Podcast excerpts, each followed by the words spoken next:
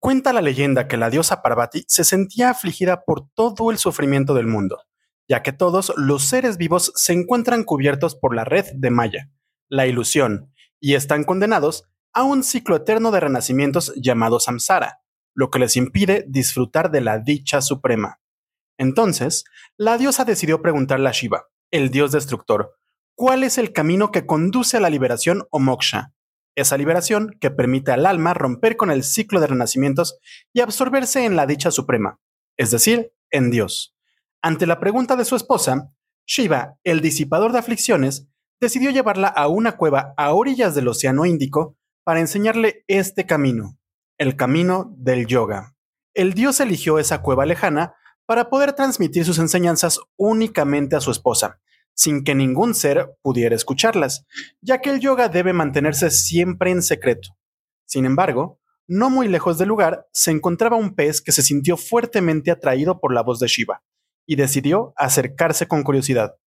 Gracias a esto, el pez pudo presenciar toda la conversación entre Shiva y Shakti, aprendiendo así el camino del yoga. El pez decidió aplicar lo aprendido. Con el tiempo, fue mejorando su práctica, y al perfeccionarla, no solo adquirió los siddhis o poderes sobrenaturales, sino que también terminó convirtiéndose en humano. Fue así que Matsyendra, el señor de los peces, salió del mar y llevó las enseñanzas del yoga a la humanidad.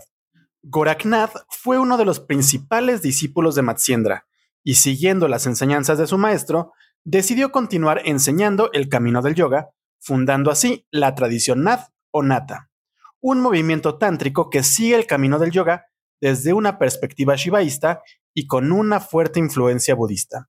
Y para poder preservar la enseñanza de Shiva, Goraknath compuso el Yoga Vija, uno de los primeros textos de Hatha Yoga que se conocen en la actualidad.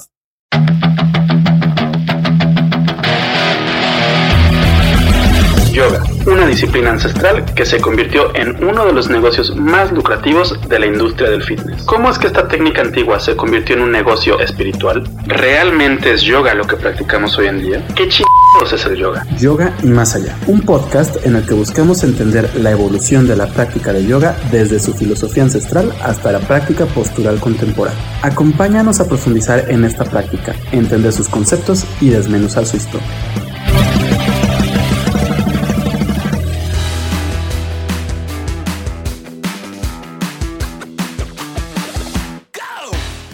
Bienvenido, bienvenida a Yoga y Más Allá, el podcast de Yoga Nidra MX, en el que buscamos diseccionar la historia, filosofía y práctica de yoga para poder eliminar cualquier atisbo de violencia que surja de la apropiación cultural. Yo soy Rodrigo Delgado y durante los próximos minutos te hablaré de uno de los libros más importantes dentro de la tradición del Hatha Yoga, pero del que menos sabemos en Occidente, el Yoga Vija. ¿Por qué es tan importante? Simplemente porque es probablemente el primer texto de Hatha Yoga que se escribió, o por lo menos es el más antiguo que se conoce hasta ahora. Además, es el primer texto en el que se menciona el término Hatha, entendiéndolo como la unión del Sol y la Luna. Por lo mismo, durante los próximos minutos voy a hablarte brevemente sobre este texto. Mencionaremos el contexto en el que fue escrito, analizaremos el concepto de Villa y terminaremos leyendo y analizando algunos versos que componen este trabajo para que puedas conocerlos más a fondo. Así que sin más por el momento, te invito a recorrer el mundo y filosofía del yoga a través del Yoga Villa.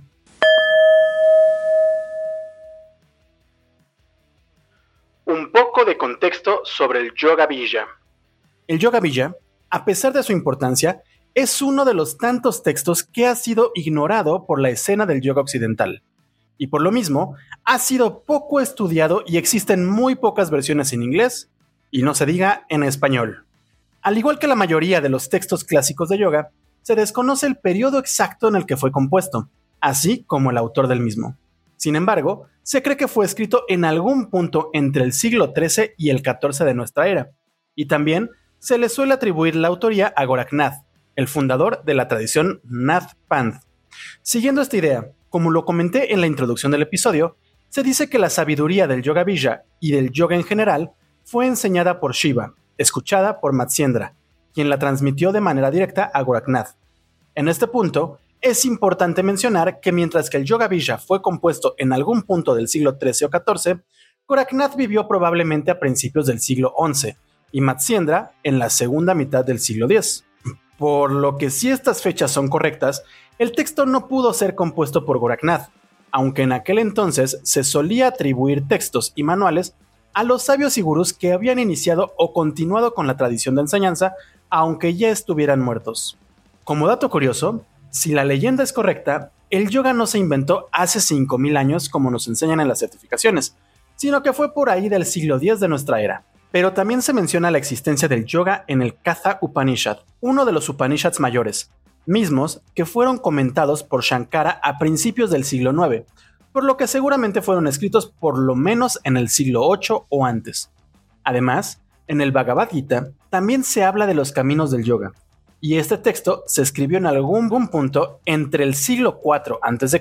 y el 3 de nuestra era, por lo que el yoga es mucho, muy anterior a Matsyendra. Entonces, ¿Matsyendra no trajo el yoga a la humanidad? ¿La leyenda es un invento? Sí, pero no. Recordemos que todas las leyendas suelen inspirarse en hechos reales, y esta no es la excepción.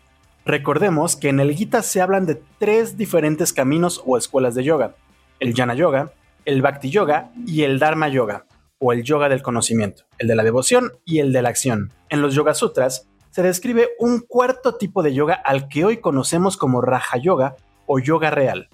Y a raíz de los textos de la tradición Nath hablamos del Hatha Yoga. Entonces, Shiva instruyó a Parvati en el arte del Hatha Yoga, y esta es la que aprendió Matsyendra muchos siglos después del Gita. Quizá Shiva no fue quien bajó al mundo terrenal para enseñar el Hatha Yoga a su esposa, y muy probablemente Matsyendra tampoco nació siendo un pez, ni dentro del estómago de un pez. Pero lo que sí se puede afirmar con la leyenda es que Matsyendra fue el pionero, por así decirlo, del Hatha Yoga. Quizá no fue quien creó el corpus filosófico y práctico de la escuela de yoga, pero sí es la persona con la que inicia el linaje de enseñanza del Hatha Yoga. Por otro lado, debes saber que el nombre de este texto deriva de dos términos sánscritos, el primero es el término yoga, que deriva de yug, mismo que se traduce de manera literal como yunta o yugo, y que es el artefacto con el que se unen dos bueyes o caballos a un carruaje. Pero por su significado y evolución, solemos traducir el término como unión. De hecho, este término es la raíz sánscrita de la palabra latina junctus, misma que se traduce como unido y que es la raíz latina de un sinfín de palabras en español como junto, juntar, ayuntamiento, cónyuge, yugular, conjugar, yuxtaposición y subyugar, entre otras. Pero en el caso del yoga se traduce como unión entre Paratman y Jivatman, es decir, la conciencia individual y la conciencia última universal, estado que se da cuando alcanzamos la liberación del samsara o ciclo de renacimientos y logramos unir nuestra alma con el universo. Y para fines prácticos, el yoga como tal es la práctica o el corpus teórico práctico con el que se busca alcanzar la liberación o el moksha. El otro término que compone el título del yoga villa es la palabra, sí, villa. Villa es un término sánscrito muy común en las prácticas hinduistas y budistas y se puede traducir de manera literal como brote, semilla o germen. Pero al igual que el término sánscrito bindú, no se refiere únicamente a una semilla, sino que se usa como una metáfora para referirse al origen o la causa de las cosas, por lo que podríamos traducir el nombre del texto como la semilla o el origen del yoga. Nombre muy acertado si tomamos en cuenta la leyenda del origen de la práctica. Dejando a un lado todo esto, debes saber que este texto retoma la leyenda del origen del yoga y de Matsyendra, pues presenta una plática entre Visvanatha y Devi, es decir, entre Shiva y Parvati. En la conversación, la diosa le pregunta a su esposo por el camino que otorga la liberación o moksha, y ante la interrogante, el dios le habla sobre la naturaleza del mundo y la divinidad, y continúa explicando el camino del yoga. El texto está compuesto por 190 versos organizados en un único capítulo o sección, donde Shiva retoma los principales puntos y objetivos de la práctica Hatha Yogica. A continuación, leeré algunos cuantos versos de la traducción que realizó el doctor Adrián Muñoz al español, siendo probablemente la única traducción disponible en este idioma, y que por cierto está disponible de manera pública en diferentes plataformas académicas. El Yoga Villa, el germen del yoga. La diosa habló. Saludos, oh Adinata. Saludos a ti, Visvanata. Saludos. Oh Visvarupa, saludos a ti, Bisbatita, oh agente de la creación, la preservación y la disolución universales, disipador de las aflicciones, a ti te saludo, Dios de dioses. Te saludo, Ser Supremo. A ti, creador del camino del yoga. A ti, Dios del gran yoga. Saludos a ti que eres completamente perfecto y que eres la causa de la dicha del mundo. Todos los seres vivos están cubiertos con la red de Maya, con dichas y desdichas. ¿Cómo, oh Dios, pueden ellos obtener la liberación? Dímelo por favor, Sankara. Tú has explicado diversos caminos, gran Dios. Háblame del camino que otorga la liberación. Oh, tú, cuyo ropaje es el conocimiento del yoga. El Señor respondió, He aquí el camino que concede la sidis y escinde la red del Maya, que aniquila el nacimiento, la vejez, la muerte y la enfermedad, y que otorga la felicidad y merced al cual los están atados se liberan. Este es el supremo camino de la realización. Te hablaré del camino supremo de los nazas, por el que preguntas, oh Suresvari, pues te aprecio. Es muy difícil de obtener el lugar supremo de la unidad absoluta a través de los muchos otros caminos, pero se puede lograr por medio del camino de los Siddhas pronunciado por Shiva. A causa de cientos de raciocinios, especulaciones y otros métodos, los hombres han caído presa de la red de las escrituras y han sido confundidos por el conocimiento ahí depositado. El lugar infalible no puede ser expresado ni siquiera por los dioses. ¿Cómo pueden las escrituras iluminar aquello que brilla por sí mismo? Si bien es inmóvil, inmaculado, pacífico, omnimodo, inmune, está cargado con los frutos de los méritos y los desméritos a causa de las manifestaciones corpóreas del alma. Los primeros versos del Yoga Villa inician con Parvati pidiéndole a Shiva que le explique cómo puede una persona liberarse del samsara. Ante esto, Shiva le comenta que le hablará del camino de los natas y explica que los hombres han caído presa de las redes de las escrituras, pues el conocimiento de las mismas termina confundiéndolos. Esto último es muy interesante pues contradice las enseñanzas de los Upanishads, pues de acuerdo al Muktika Upanishad se puede alcanzar la unión y por ende la liberación leyendo los Vedas y los Upanishads. Entonces, Goraknath inicia declarando su rompimiento con la tradición védica, principalmente porque los Natha se encontraban en contra del sistema de castas que inició con los Vedas. El dios continúa explicando que el cuerpo se encuentra atado al ego, al placer y al dolor, y que por lo mismo se encuentra confundido. A fin de cuentas, el deseo, la ira, el temor, la preocupación, la codicia, la confusión, el hambre, la sed, la vergüenza, la pobreza, la dicha, la risa y el orgullo, todas esas dolencias o placeres conducen a la confusión y nos atan al mundo. Y solo quien se logra liberar de todo esto puede ser uno con Shiva. Por esta razón, te indicaré el medio para erradicar los padecimientos. Hay quienes dicen que solo el conocimiento basta, pero con ello no se obtiene la perfección.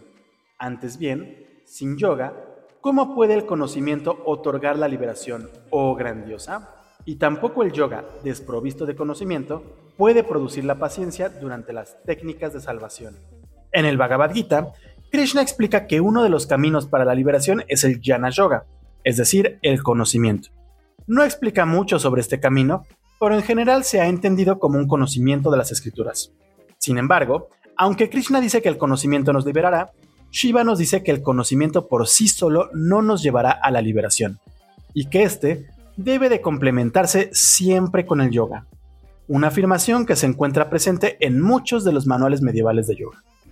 Parvati responde afirmando que la ignorancia es la causa de la transmigración, es decir, el peregrinar del alma en el ciclo de renacimientos, y le pregunta al dios por las acciones que deben realizar los practicantes de yoga.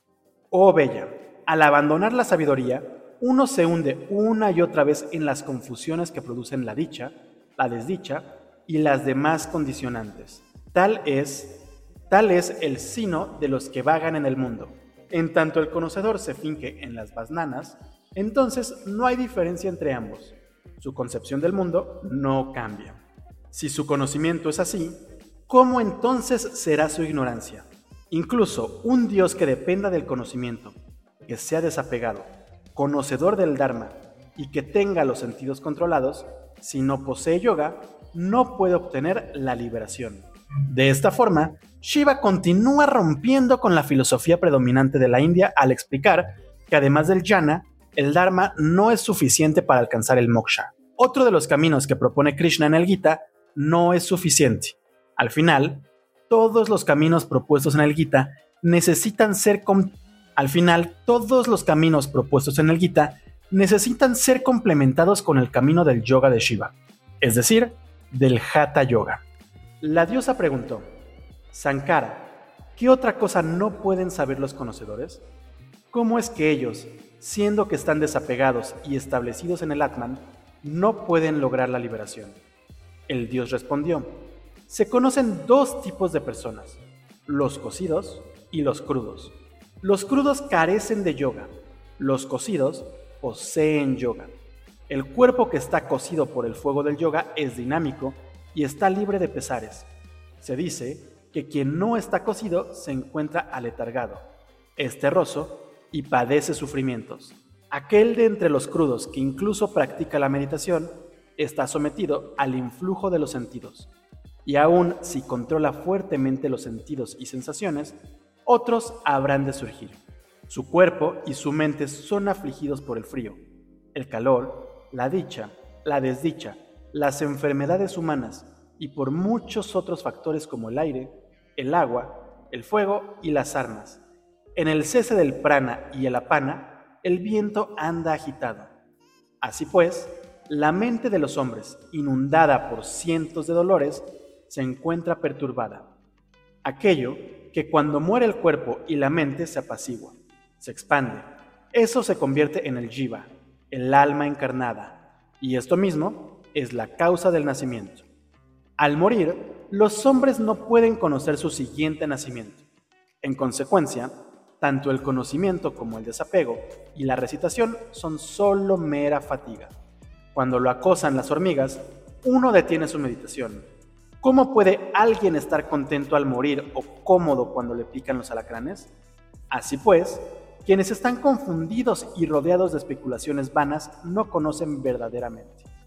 Por el contrario, cuando alguien elimina la egoidad, entonces también elimina su cuerpo. Y así, ¿qué enfermedades habría de padecer? ¿Cómo podría estar sometido al influjo del agua, el fuego, el aire o las escrituras?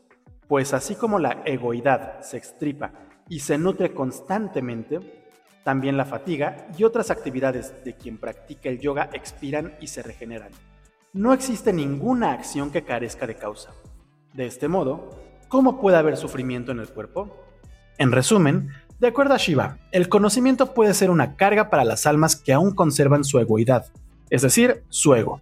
Pero no vayas a pensar que es un ego occidental y que se refiere a un exceso de autoestima. Es un ego que se aproxima más a la idea freudiana de una instancia psíquica que se rompe como yo. Digamos que el ego es cuando el alma se centra en sí misma y que hace posible que nos relacionemos con el mundo. Tal como lo afirma el Isha Upanishad, esta conciencia de vigilia, que el ser mental acepta como sí mismo y que está organizada alrededor de la sensación de un yo central, es el ego.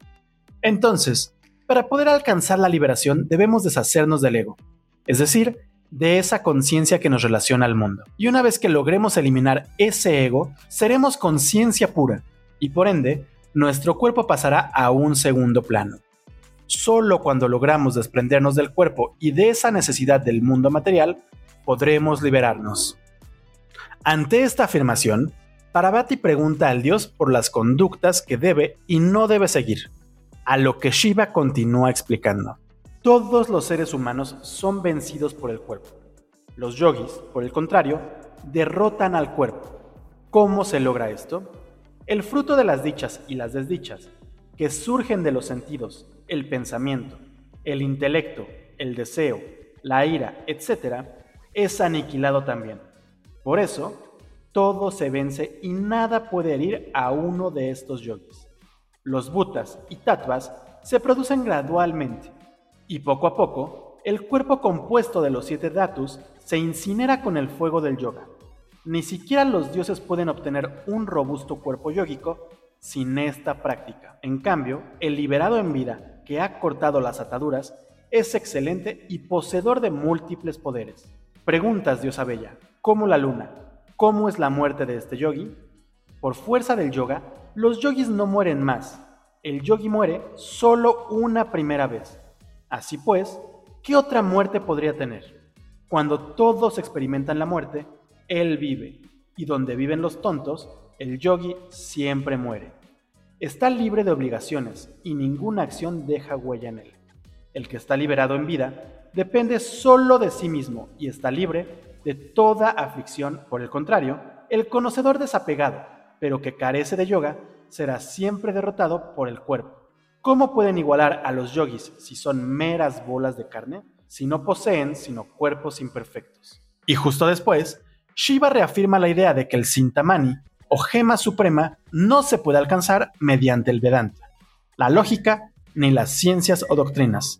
Básicamente, continúa rechazando, por así decirlo, gran parte de la doctrina Vedanta y varios hinduismos, y continúa recalcando una de las ideas más difundidas dentro de los textos de la época, señalando que ni el conocimiento ni el yoga por sí solos pueden lograr el éxito. Los conocedores dicen que solo con conocimiento se puede uno liberar, mas todos dicen que la victoria se logra con la espada. ¿Quién podría lograr la victoria sin una pelea vigorosa? Así pues, el conocimiento desprovisto de yoga no otorga la liberación, e incluso el yoga sin conocimiento tampoco logra el éxito. Por lo tanto, hermosa, entre ambos no hay diferencia. Y continúa explicando que la liberación a través del conocimiento se puede lograr únicamente a lo largo de un sinfín de nacimientos, mientras que el yoga ayuda a que se alcance en un solo nacimiento. La diosa, con curiosidad, le pregunta a Shiva, ¿cómo es posible? Y es aquí donde el dios de la destrucción empieza a hablar del Hatha Yoga como tal. El hombre se libera de los nacimientos anteriores gracias al yoga, y en consecuencia, no experimenta más el nacimiento y la muerte. El verdadero sabio, mediante la conjunción del aliento, debe lograr la unificación del sol y la luna, e incinerar el cuerpo, dotado de los siete datos, recorriendo el fuego del yoga. Llegamos a los versos 75 y 76. En ellos, Goraknath mencionó que la liberación se alcanza cuando el sabio unifica el sol y la luna, recorriendo el fuego del yoga. De acuerdo al doctor Adrián Muñoz, en este usa el término sol y luna para referirse a los fluidos, es decir, aliento y energía, o prana y apana, aunque de acuerdo a James Mallison también podrían referirse a Ida y Pingala, Shakti y Shiva, o lengua y entrecejo. Esta última definición hace referencia al Kekari Mudra, mismo que explicamos a detalle hace unos capítulos. El punto aquí es que el yoga busca la unión del sol y la luna, términos que suelen traducirse como ha y ta, por lo que hatha yoga vendría siendo el yoga de la unión entre el sol y la luna, aunque el autor realmente no menciona esto hasta el verso 149 del texto. Shiva continúa explicando que yoga es la unión de la pana y del prana, de sangre con semen, del sol y la luna, y del alma del ser encarnado con el alma del ser supremo. Habiendo dicho todo esto, empieza a hablar sobre la práctica del yoga como tal. El inteligente debe siempre reverenciar a su maestro y controlar el aliento según las instrucciones de su maestro, comprimiendo fuertemente los alientos y cubriendo el ombligo con una tela blanca, suave y de una cuarta de longitud, hay que hacer mover a la energía, es decir, la kundalini que está enroscada ocho veces. Entonces, el yogi debe de retener el aliento, es decir, practicar pranayama para mover la energía kundalini. Oh Parvati, te he explicado este supremo secreto. Uno debe practicar esta técnica todos los días durante medio mes, situado en Vajrasana. Además, se debe de realizar el pranayama en Vajrasana, es decir, la postura del rayo, ya mencionó dos de los elementos más comunes en los yogas. Y es justo aquí cuando Shiva empieza a adentrarse más profundamente en la anatomía sutil del Hatha Yoga. El fuego, avivado por el viento, debe quemar constantemente a Kundalini. Luego, la energía de la Nadi, quemada por el fuego, ha de entrar al Vajradanda, por adentro de Shushuma, y con el viento y el fuego ha de perforar el Brahma Granti. Después de perforar el Vishnu Granti, hay que detenerse en el Rudra Granti.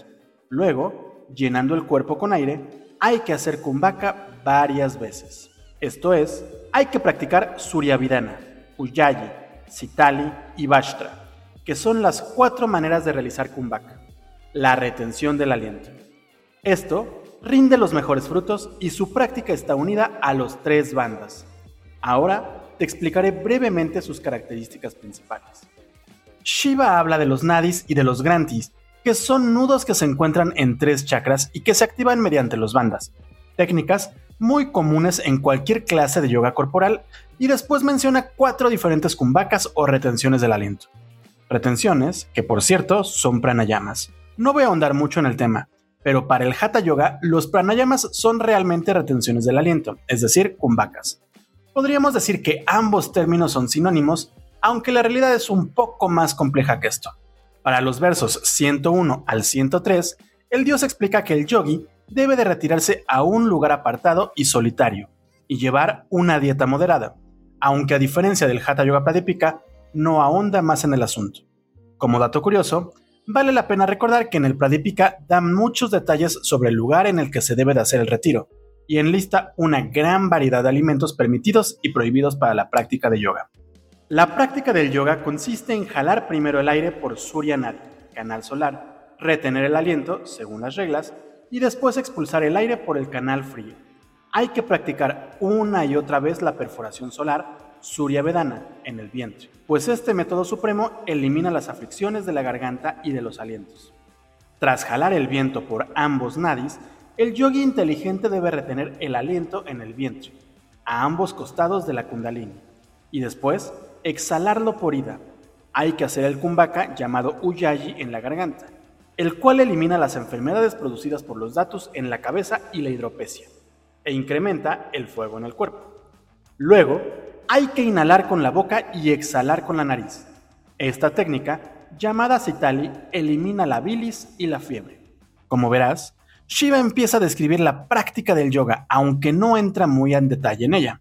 Tras haber descrito los cuatro pranayamas o kumbhakas, Shiva empieza a hablar de los tres bandas, Mula Banda, Udiyana Banda y Jalandhara Banda. Pero a diferencia de los manuales medievales de yoga, aquí no se describe la técnica de las bandas, sino que se habla de en qué momento se deben de aplicar y el efecto que tendrá sobre el cuerpo. Pero quizá lo que más podría llegar a interesarnos a las y los yogis contemporáneos inicia en el verso 145, cuando Parvati pregunta por la esencia cuádruple del yoga y la doctrina de los iris. El aire sale con la sílaba ja y entra con la sílaba sa. De este modo, ja y sa producen el mantra hamsa, que repiten todos los seres vivos. Gracias al maestro y su instrucción, tiene lugar la repetición invertida, sa y ham, lo cual produce el mantra soham.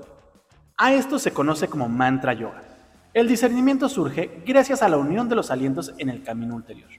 La sílaba ja designa al sol y la sílaba ta a la luna. Puesto que se produce la unión del sol y la luna, a esta disciplina se le conoce como Hatha Yoga. A través del esfuerzo se disipa la rigidez corporal, que es a su vez el origen de todas las aflicciones. Ante la pregunta de Shakti, Rudra empieza hablando sobre el mantra yoga y el cómo es que todos los seres vivos producimos el mantra Hamsa al respirar, y en cómo un yogi puede invertir ese mantra convirtiéndolo en Soham. En este punto, debes saber que Hamsa también es la palabra que se usa para referirse a un ave endémica de la India, el ansar indio, pero al que solemos confundir con el cisne. Pero también se usa el término para referirse al alma, mientras que Soham se suele traducir como yo soy. Inmediatamente después, Shiva afirma que el yoga que está describiendo logra la unión entre el sol y la luna, entre Ja y Ta, y que por lo mismo se llama Hatha Yoga. Este es, sin duda, el verso más importante de todo el texto, pues lo convierte en el texto fundacional del Hatha Yoga. Y sí, probablemente existen o existieron textos más antiguos sobre este tema, pero es el más antiguo que se conoce hoy en día. Debe efectuarse la unidad entre el conocedor del campo y el Ser Supremo. Cuando esto se ha logrado, entonces la mente alcanza el estado de disolución, laya, cuando se efectúa la Haya Yoga, el aire alcanza la estabilidad, y a causa de esta disolución se obtiene la felicidad suprema, la morada excelsa del absoluto. Al llegar a este estado, gracias al Raja Yoga, brotan las siddhis, tales como ánima, etc. Debe reconocerse al yoga cuádruple como la conjunción del prana y el apana. Oh diosa, te he relatado de manera breve este yoga. Este es el único camino eficaz. Entonces, de acuerdo al Yoga Vija, existen cuatro tipos de yoga. El Hatha Yoga, el Mantra Yoga, el Laya Yoga y el Raja Yoga. Y a diferencia de algunos otros textos y escuelas de pensamiento, en el caso del yoga propuesto por Shiva a través de Goraknath, los cuatro tipos de yoga son complementarios, pues uno precede al otro. Además, esto refuerza la idea de otros textos en los que se afirma que no hay Hatha Yoga sin Raja Yoga, ni Raja Yoga sin Hatha Yoga. Un ejemplo de ello es el verso 2.76 del Hatha Yoga Pradipika, mismo que dice, no se puede obtener la perfección en Raja Yoga sin Hatha Yoga, ni la perfección en Hatha Yoga sin Raja Yoga. Así que ambos deben practicarse hasta que se obtenga la perfección en Raja Yoga. Shiva continúa hablando de los beneficios de la práctica del yoga, explicando que ésta puede concedernos siddhis o poderes, y en cómo es que se elimina la enfermedad a través del yoga. Y después empieza a ahondar en el tema de los siddhis, explicando que existen los siddhis naturales y artificiales. A partir de la práctica que consiste en elixires, hierbas, rituales, kala, mantras, kestra, etc., se logran los siddhis conocidos como artificiales. Estos siddhis brotan de la práctica, son temporales y poco vigorosas. Las otras siddhis surgen de manera espontánea sin necesidad de procedimientos, afianzándose en la unidad del sí mismo a través del yoga. El yogi desarrolla la independencia y el señorío. Las siddhis que surgen en este estado se conocen como naturales. Las siddhis naturales que produce el yoga son eternas, poseen gran vigor y pueden adoptar la forma que les plazca, y permanecen durante mucho tiempo en quienes están libres de basnanas. Entonces, las siddhis artificiales se consiguen a través de elixires y hierbas. Esto es interesante porque reafirma la idea patanjálica del uso de hierbas. Si escuchaste el séptimo capítulo de esta temporada, seguramente sabrás que el término hierbas también suele traducirse como drogas, refiriéndose a plantas mágicas o plantas que producen efectos alucinógenos. Lo interesante aquí es que Goraknath asegura que la obtención de siddhis mediante estos métodos son temporales y poco vigorosas, haciendo una crítica a esta técnica para entrar en contacto con el sí mismo. En otras palabras, critica el uso de las drogas o plantas psicoactivas como parte de la práctica. Las siddhis esplendorosas son aquellas que se afianzan en la morada del Ser Supremo gracias al gran yoga y sin necesidad de acción. Esta es la marca distintiva de un yoga siddha. Y los últimos versos los dedica a comparar a los siddhas, es decir, a los yogis que alcanzaron la perfección de la práctica con otras profesiones, explicando cómo se puede distinguir a un siddha yogi. Por último, cierra afirmando la importancia de la secrecía del yoga, idea central en todos los manuales medievales de Hatha Yoga. Diosa, este conocimiento que te he relatado con cariño, o Suresvari, debe ser escondido de los tramposos, los pillos, los bribones y los maliciosos. Este gran secreto, el germen del yoga, el cual he esclarecido, debe ser difundido entre los devotos de Shiva, que siguen el camino de los natas. Aunque el Yoga Villa describe la práctica del yoga, no podemos decir que sea un manual como tal, pues realmente no ahonda en las técnicas y conceptos de la práctica, sino que solo se dedica a sentar las bases filosóficas y dar una breve introducción a la anatomía y dar una breve introducción a la anatomía sutil y algunas de las técnicas que le sirven a esta.